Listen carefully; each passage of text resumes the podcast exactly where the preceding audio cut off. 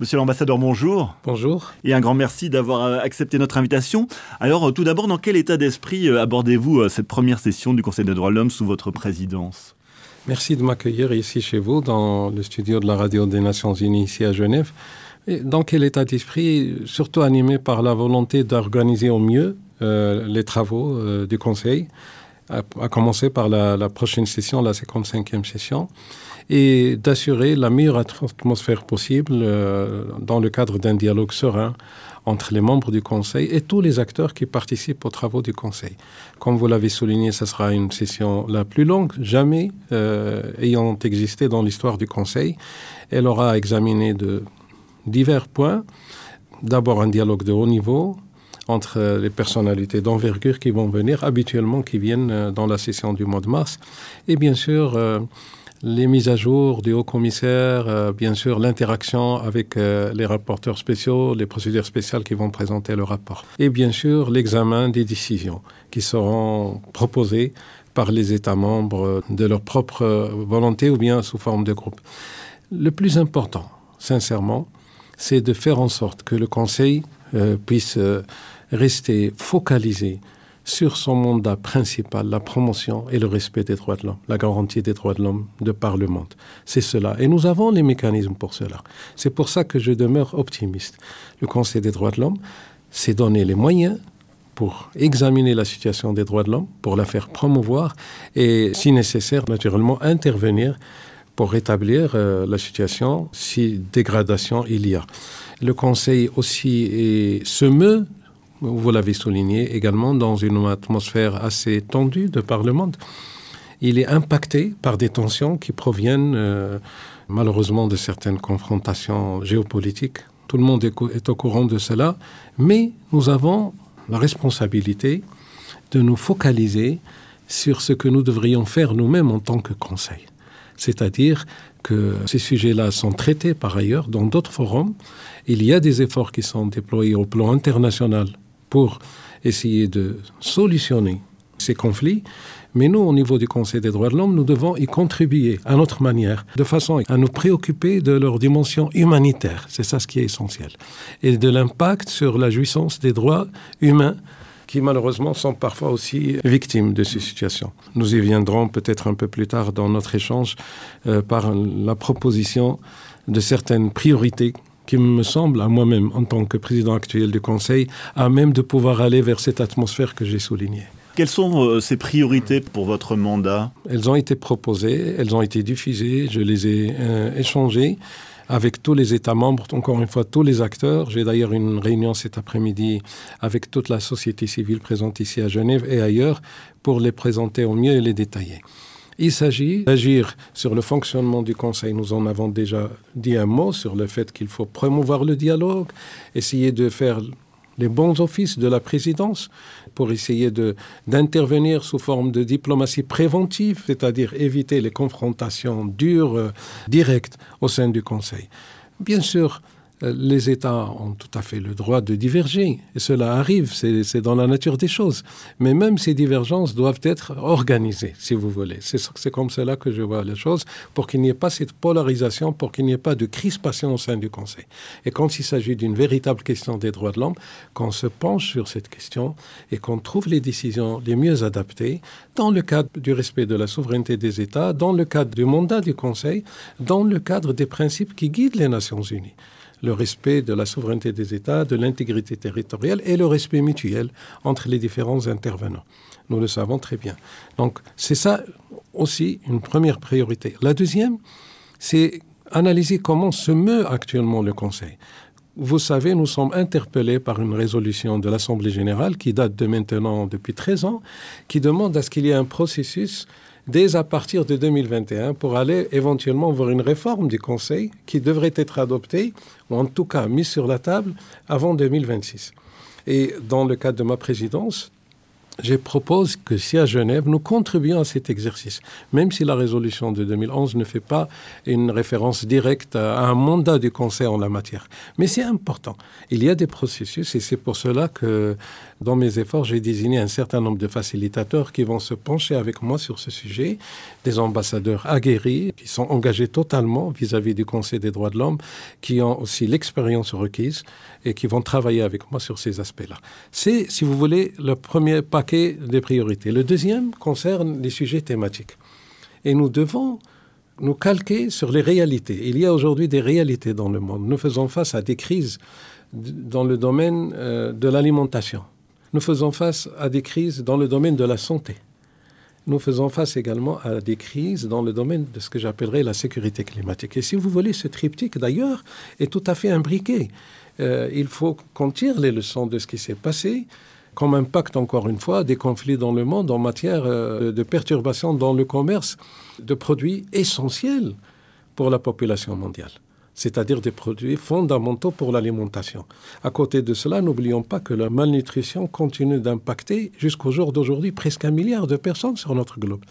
Et le Conseil des droits de l'homme, je sais qu'il y a bien sûr déjà des initiatives qui ont entamé sur ce sujet, comme sur celui de la santé, comme sur celui du climat, mais nous sommes arrivés à un point où il faut tirer les conséquences de ce qui s'est passé comme iniquité, par exemple, dans la gestion du Covid au niveau global, et évidemment, anticiper et contenir les effets dévastateurs des changements climatiques, l'impact sur l'environnement, la destruction de notre biodiversité. Cela, ce sont des droits humains fondamentaux.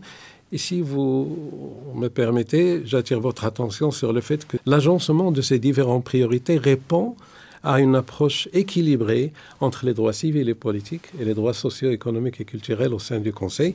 J'ajouterai un point auquel j'attache un grand prix, c'est la question des nouvelles technologies, également de leur impact sur la jouissance des droits de l'homme. Je pense à l'intelligence artificielle, mais là aussi, dans la dimension éthique et dans la dimension du fossé digital qui caractérise aujourd'hui le monde. La médecine moderne, aujourd'hui, pour y accéder, il faut passer par l'imagerie médicale. Et l'imagerie médicale, ça veut dire des technologies coûteuses. Il faut qu'on réfléchisse tous à cela pour que toute la population mondiale puisse en profiter dans les meilleures conditions.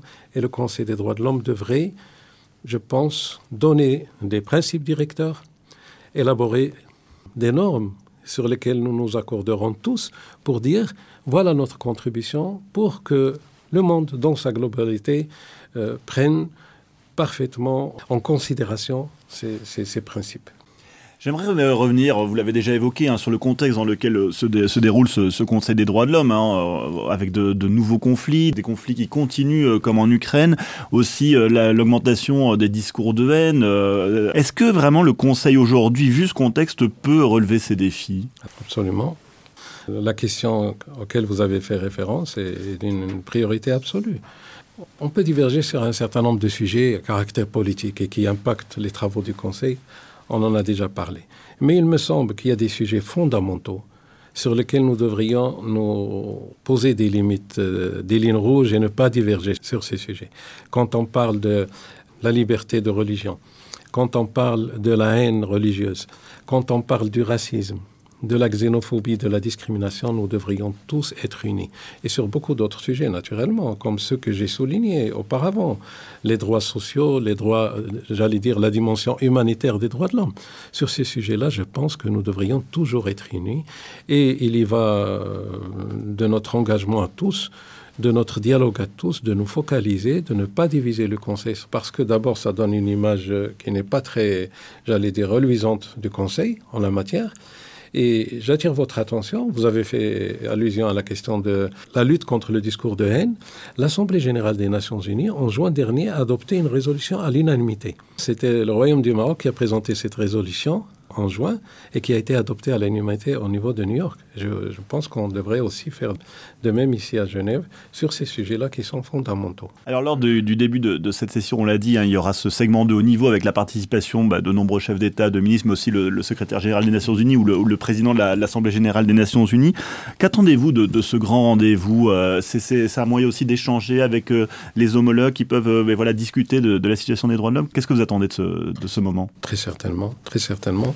Ça a été conçu pour cela quand on a établi le segment de haut niveau, c'est-à-dire qu'il faut ouvrir l'opportunité pour les responsables de premier plan de venir ici au niveau du Conseil et d'échanger pendant ces trois jours, trois jours et demi, de se prononcer devant le Conseil, ce qui est toujours très important, et de tirer des conclusions de ce débat.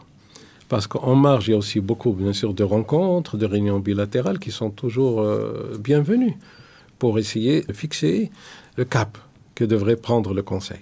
Le cap que devrait prendre le Conseil sur ces sujets. Et c'est toujours bienvenu d'avoir aussi les hauts responsables euh, de New York qui viennent, des Nations Unies, j'entends, parce que nous avons besoin d'une coordination encore plus forte entre le siège de Genève et celui de New York, parce que nous avons des activités similaires et sur lesquels nous devrions être, euh, j'allais dire, euh, dans, dans, la dentelle au niveau du travail pour être productifs. Et bien sûr, lorsque aussi les personnalités de premier plan viennent des différentes régions du monde, ça démontre l'intérêt qu'a le Conseil comme un organe fondamental du système et comme un organe incontournable dans les débats et les discussions, encore une fois, sur la promotion et les garanties des droits de l'homme. Durant ce, segment de haut niveau, euh, ben, nul doute que sera abordée la question de, la situation à Gaza et, en Israël. Les, deux autres organes principaux des Nations Unies se sont exprimés sur le sujet, ou en tout cas se sont saisis de la question, hein, le, Conseil de sécurité ou l'Assemblée générale. Le Conseil des droits de l'homme semble un peu en retrait par rapport à cette question. Vous savez, bon, nous avons eu euh, déjà, je pense, dès la fin du mois d'octobre, à, l'invitation du haut-commissaire, une réunion informelle sur laquelle il y a eu un échange très approfondi, que j'ai trouvé d'ailleurs euh, très bienvenu, étant donné la gravité de la situation, la situation désastreuse sur le plan humanitaire et les conséquences, aussi bien de ce qui s'est passé le 7 octobre que des réactions qui ont euh, été suivies ce qui va être certainement le cas, c'est que, comme vous l'avez dit, le sujet sera abordé lors des différents débats, soit le segment de haut niveau, soit même le débat général qui suivra la mise à jour du haut commissaire. Mais nous avons aussi, bien sûr, le point 7 euh, qui est consacré à la situation des territoires palestiniens occupés et aussi du Golan euh, occupé. Nous allons aussi peut-être euh, avoir l'occasion d'en discuter parce que euh, le haut-commissaire présentera un rapport sur la situation dans les territoires palestiniens occupés. Je pense que c'est vers la date du 20 mars, si je ne me trompe. Il y a aussi la rapporteure spéciale euh, sur les territoires palestiniens occupés qui va faire son rapport. Et enfin, le haut-commissaire présentera un autre rapport sur la question des colonies. Donc, euh, on ne peut pas dire que le Conseil ne se préoccupe pas de, de, ce sujet. Dans sa dimension humaine, très certainement, le Conseil aura à en discuter lors de la prochaine session. Pour terminer, monsieur l'ambassadeur, vous avez évoqué euh, au début de l'entretien le fait que vous étiez euh, optimiste euh, et par rapport aux travaux du Conseil. Pourquoi êtes-vous optimiste aujourd'hui? Vous savez, la situation effectivement est difficile au vu de ce qui se passe dans le monde, au vu de l'impact de ces tensions dans le monde. Mais nous avons les moyens de les résoudre. Je demeure optimiste parce que le Conseil, il n'est pas né d'hier. Les droits de l'homme sont un sujet fondamentale dans le système des Nations Unies. Euh, d'abord pour euh, garantir les droits humains, les droits civils, politiques, économiques, sociaux, culturels, protéger les populations vulnérables, en particulier protéger aussi une harmonie dans la société. Je vais appeler euh, ici à la perspective genre. Tout cela est fondamental dans le monde où nous vivons aujourd'hui.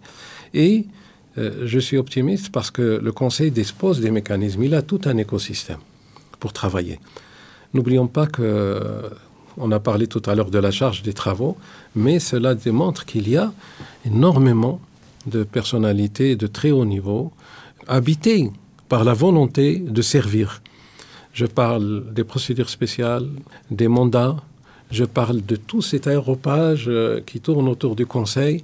Euh, j'ai eu cette semaine uniquement à travailler avec les membres euh, du comité consultatif, le think tank du Conseil. J'ai travaillé avec des, des forums, si vous voulez, intercession sur des sujets fondamentaux. On a parlé de la question de l'impact du commerce des drogues sur les droits humains. On a parlé de la restitution des fonds illégaux qui sont transférés de pays qui les privent des moyens d'assurer la jouissance des droits de l'homme. Donc nous, nous, gardons cet optimisme parce qu'on ne peut pas, face à des problématiques comme cela, rester inactif. Il est de mon devoir d'être dans l'action. Monsieur l'ambassadeur Omar Sniber, un grand merci d'avoir euh, répondu à mes questions. Je rappelle que vous êtes le représentant permanent du Maroc auprès des Nations Unies à Genève et le nouveau président du Conseil des droits de l'homme pour cette année 2024. Et c'est la fin de cette édition. À très bientôt.